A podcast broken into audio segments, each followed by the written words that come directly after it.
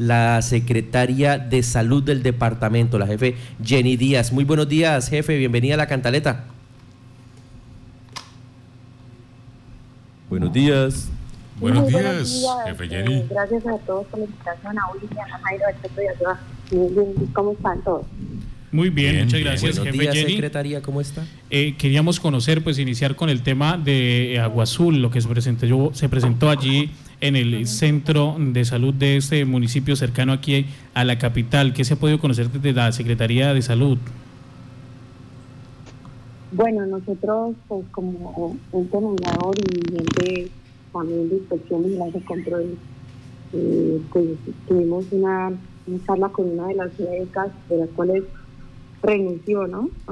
Y pues ella nos contó cada una de las situaciones, la escuchamos y pues tomamos cuenta nota de todas las eh, necesidades de ellos, pero pues no podíamos lanzar juicios de valor hasta no escuchar las, las demás partes, que era eh, el doctor Renzo Amaya como agente y el secretario de salud municipal de Agua Azul. Allí tuvimos una, una reunión, una reunión larga con él y, y, pues determina que la situación financiera, ¿cierto? De, pues no es fácil, que ha tenido una reducción del 80% más o menos de la facturación que normalmente tenía, que esto ha hecho que pues eh, tenga que reducir el número de horas médico y que además hablaba de algo muy importante que nosotros siempre manejamos en los tiempos de calidad y es el número de horas en que está trabajando un profesional de medicina. Pues, con la experiencia pues administrativa, se supone que para que un médico esté, ah, digamos, con la mejor dispo- disposición y, la, preste una, un servicio con calidad, que está incluido la humanización de la atención, y lo máximo que puede llegar a ser son 192 horas para que en una de las, de las instituciones. Entonces había médicos que tenían más de este número de horas. Entonces lo que se hizo pues es reducirlas para lograr pues, la prestación con calidad y más ahorita que vivíamos una situación complicada con la pandemia y que iba a acarrear pues eh, que los profesionales de medicina estuvieran eh, atentos y prestos a todas las situaciones que se iban a presentar. Eh, más que todo, escuchamos eso del doctor Renzo Amaya, el secretario, con el secretario de Salud Municipal, y acordamos de hacer una mesa de trabajo con ellos, y él quedó de citarla entre hoy en la tarde o el lunes para hacer una mesa de concertación eh, con el gerente y los médicos y la, digamos, y la señora alcaldesa para lograr ser mediadores en esta situación y resolver el tema, aunque el gerente deja muy claro que ya tiene solucionado el tema de horas y toda esta situación. ¿no? Pues en buena hora, secretaria, se pudo entrar a, a hacer como, como esa negociación con los profesionales en la medida en que ahora es cuando más se requiere de contar con ese personal.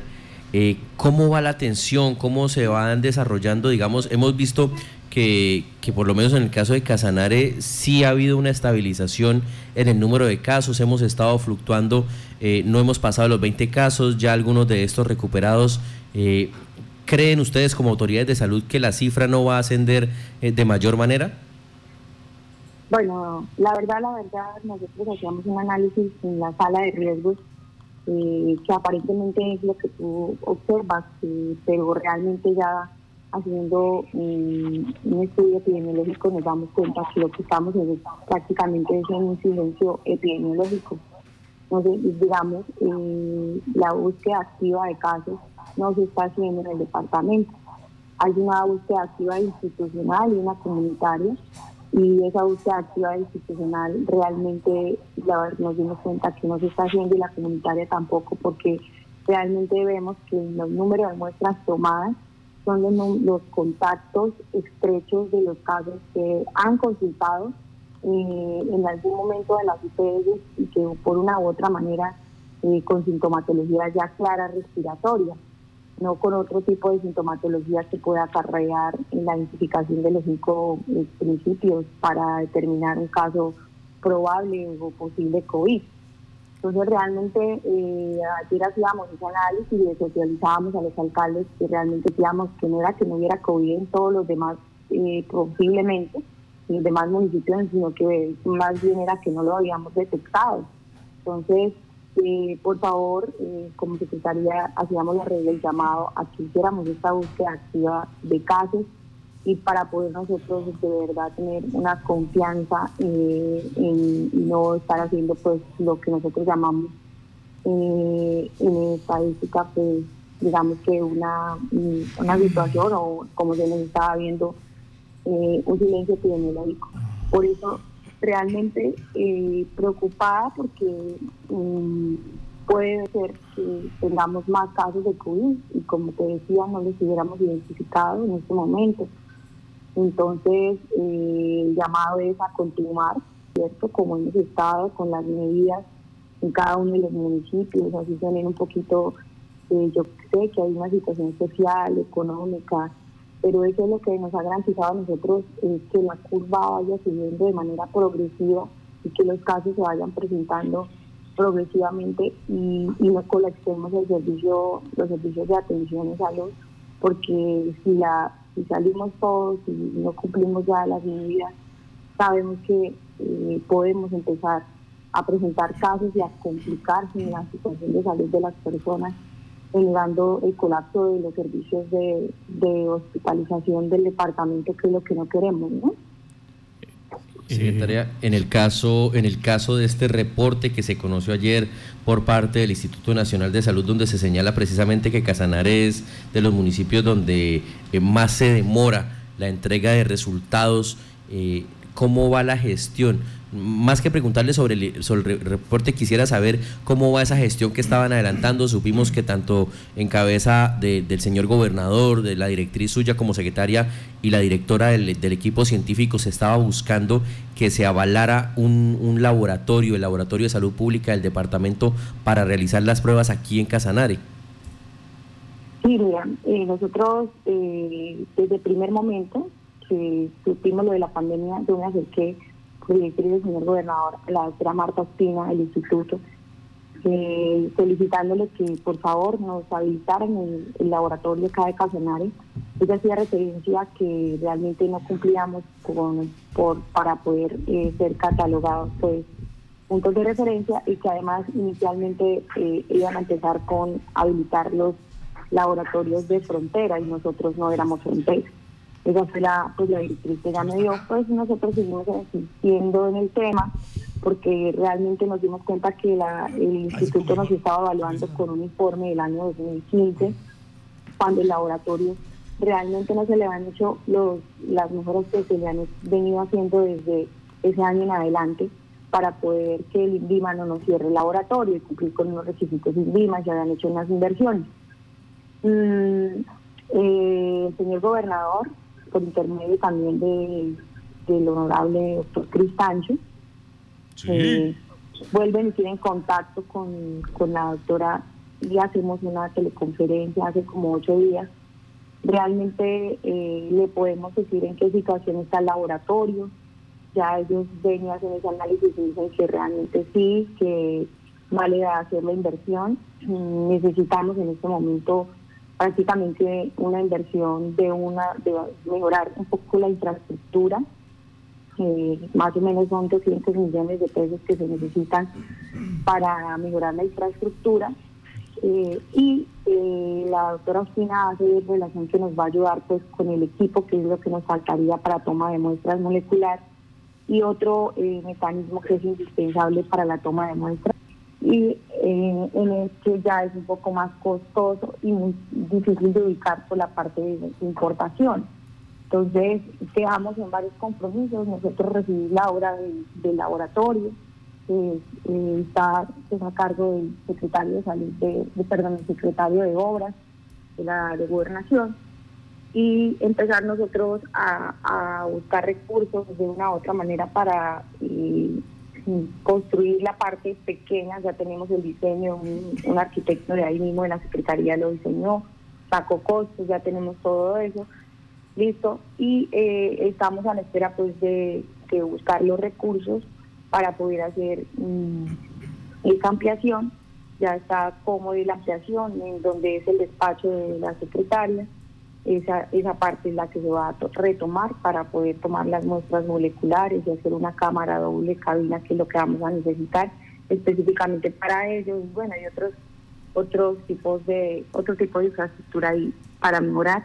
Dicen que en 20 días ya estaría desde que el momento en que se inicie a hacer, es un ajuste muy sencillo entonces, pues, con un buen contratista y una persona, digamos, eh, dirigente, se podría tener rápida la infraestructura. Y en este momento la, doctora Marta Anfina de estaba buscándonos eh, a nivel, digamos, internacional un apoyo con varias embajadas de algunos países para ver si nos donaban pues el, el termo el reciclador creo que es, es para 90 muestras que es lo que se quiere tener. Y nosotros la posibilidad de buscar recursos para el equipo eh, ya de, de muestras PCR para el COVID. Entonces, realmente se está haciendo una gran gestión para tener eh, las tomas de las muestras acá y eso generaría pues que tenemos en menos en tres horas ya un resultado de una prueba tomada, ¿no? Entonces, o antes de, digamos, ya 24 horas la gente conocería pues su resultado y eso ayudaría mucho en el proceso. Carlos. Eh, doctora Jenny Fernanda, exactamente cuánto dinero se necesita para que ese laboratorio pueda estar funcionando aquí en el departamento. Bueno, de infraestructura son como 200 millones de pesos de la institución. Lo más costoso son los dos equipos, el termorreciclador y el equipo para la toma de muestras de PCR. Es decir, hay varias, eh, varios tipos de, de, equipos de acuerdo al número de muestras que queremos tener. La doctora del Instituto Nacional dice pues, que teniendo nosotros aquí muestras ya tendríamos que empezar a recibir hasta muestras a nivel nacional para apoyar el, instituto. Entonces, dijeron que más o menos a comprar un equipo de, de 90 muestras está por alrededor de 1.500, 1.600 millones de pesos con el termo reciclado. Entonces, es más o menos ese como el costo real y ya quedaríamos pues eh, con, un laboratorio excelente nada para, para sentirnos orgullosos y como casanareños y que no solo nos va a servir a nosotros tomar muestras de, de COVID, sino ya chagas y todas otros otras pruebas que, no se hacían acá y que siempre tocaba mandar a Bogotá para, para hacer todo este tipo de situaciones. Doctora Fernanda, una quería hacerle una preguntita. Ya así, en, resumiendo, en detalle, ¿usted personalmente cree que, eh, eh, o cuándo cree que vamos a tener eh, físicamente ese laboratorio en funcionamiento aquí en el Hospital de Yopal? Realmente, si nos unimos todos y si logramos conseguir ese apoyo de infraestructura y de los equipos, pues si hoy me dijeran a mí ya tenemos el dinero, como mi hijo el arquitecto, eh, la infraestructura estaría en 20 días y lo que se demore el equipo en, llegar, que pues ahí sí me tocaría preguntar porque hay unos que, que ya están en el país, como hay otros que tocaría importarlos pero realmente nos dice que más o menos en un mes, desde que esté y corramos con el apoyo del INES y todo lo que nos quiere ayudar el ministerio, tendríamos un laboratorio ya para tomar pruebas PCR. Doctora Jenny, eh, ¿cómo se, o se han articulado ustedes para a partir del día lunes, cuando eh, se abre o se da apertura a otros sectores de la economía para que empiecen a, realizar eh, sus funciones? ¿Cómo se han articulado aquí en la capital y en el departamento para eh, empezar a cumplir esta reapertura, pero también seguir con esas medidas que eh, impidan que se propague más el virus? Bueno, sí, precisamente ayer tuvimos una socialización con el secretario de gobierno, con delegados y asesores del señor gobernador, los diferentes alcaldes, secretarios de gobierno, secretarios de salud de los municipios, la coordinadora de COVID, doctora Constanza y, todo el, y pues yo como secretaria, socializándole a ellos el decreto primero y segundo pues escuchándolos a ellos y porque la potestad directa de cerrar o abrir la toman ellos como eh, ente gubernamental del municipio, ¿no?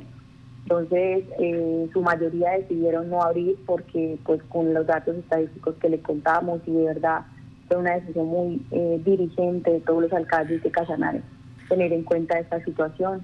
Entonces, eh, los, los alcaldes que tomaron otra decisión respetable y lo único que tienen que hacer ellos es que cada, eh, como Secretaría Municipal, como ente del municipio competente, tienen que empezar por la eh, salud pública a recibir los protocolos de cada uno de los de los sectores de, de los sectores que se van a abrir protocolos que ya están establecidos en el ministerio pero que tienen que adaptar cada una de las instituciones de acuerdo a sus necesidades presentarlas a la Secretaría de Salud Municipal, municipal para una aprobación, una revisión inmediatamente pues para una implementación y hacer ellos la verificación de esa situación.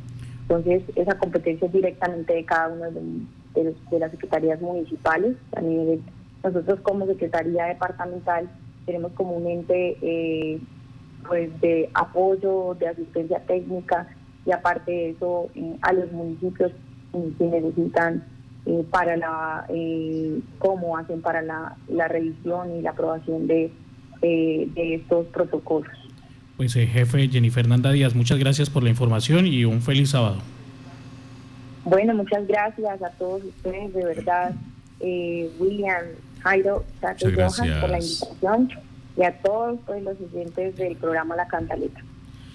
8 de la mañana 44. Crucemos los deditos para que tengamos ese laboratorio aquí en el departamento. pero no, vea, ya son buenas noticias. El avance ese hay que, hay que reconocerle el, trabajo y el esfuerzo que están haciendo para la gestión, porque pues igual que se habilite ese laboratorio tampoco... Agilizaría bastante.